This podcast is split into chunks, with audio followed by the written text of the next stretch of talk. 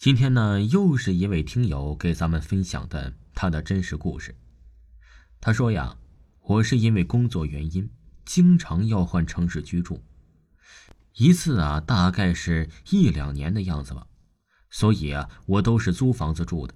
虽然公司给固定报一些钱，但我为了能多攒一些，所以一般不会把报的钱都花在房子上，而是租一些稍差的房子。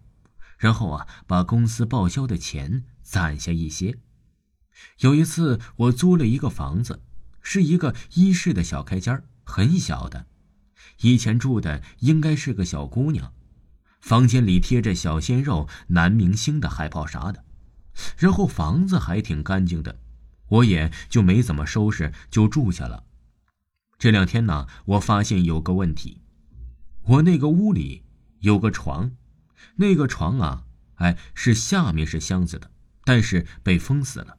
我本来也不打算往里放东西，所以刚开始也没在意。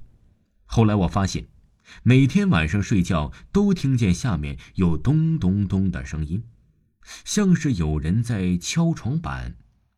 我以为啊是闹老鼠呢，但这边我问过，没有人家闹老鼠，不可能就只有我家有。而且我收拾的很干净的，不应该闹老鼠的。而且晚上的时候啊，我也是听见声音，不只是床，像是谁家装修在砸墙，我就觉得不对劲儿了。大半夜的，谁没事闲的啊？敲墙啊！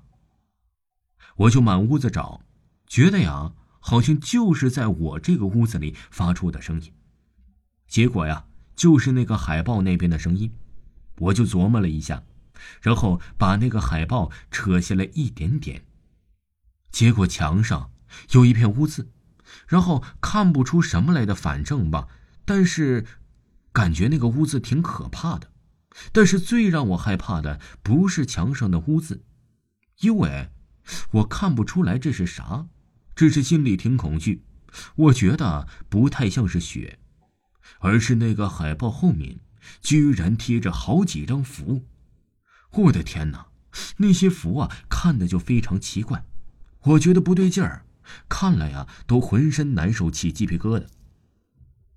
当天晚上，我就从这个棺材里梦见了爬出来了个女鬼，而且呢，那个海报的地方封印着的就是那个女鬼的血，感觉那个女鬼啊像贞子似的。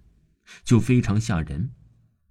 那个女鬼从床下的箱子往外一点一点的爬，一点一点的往我床上摸。刚一抬头要掐死我，我就吓醒了。但是我隐约的感觉到，那个女鬼好像是在隐隐约约的要扒那个海报，要扒那个海报上的符。可能啊，是这几张符镇压了她吧。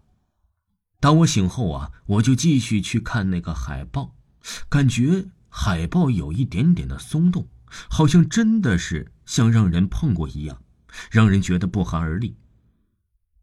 再看去呢，感觉墙上的雪，好像已经是也是让人摸过一样，感觉上面有着深深的、不太深刻的手印。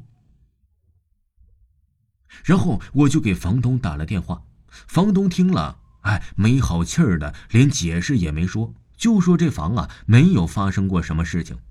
跟他说那个符纸，他也说不知道，可能是上位租客留下的。告诉我，如果介意可以退房租。房主还是挺痛快的，可能也是觉得此房啊不太好租出去。自从发现了符纸，接连几天他都梦见那个女鬼，实在受不了了，他就搬走了。听众朋友，本集播讲完毕，感谢您的收听。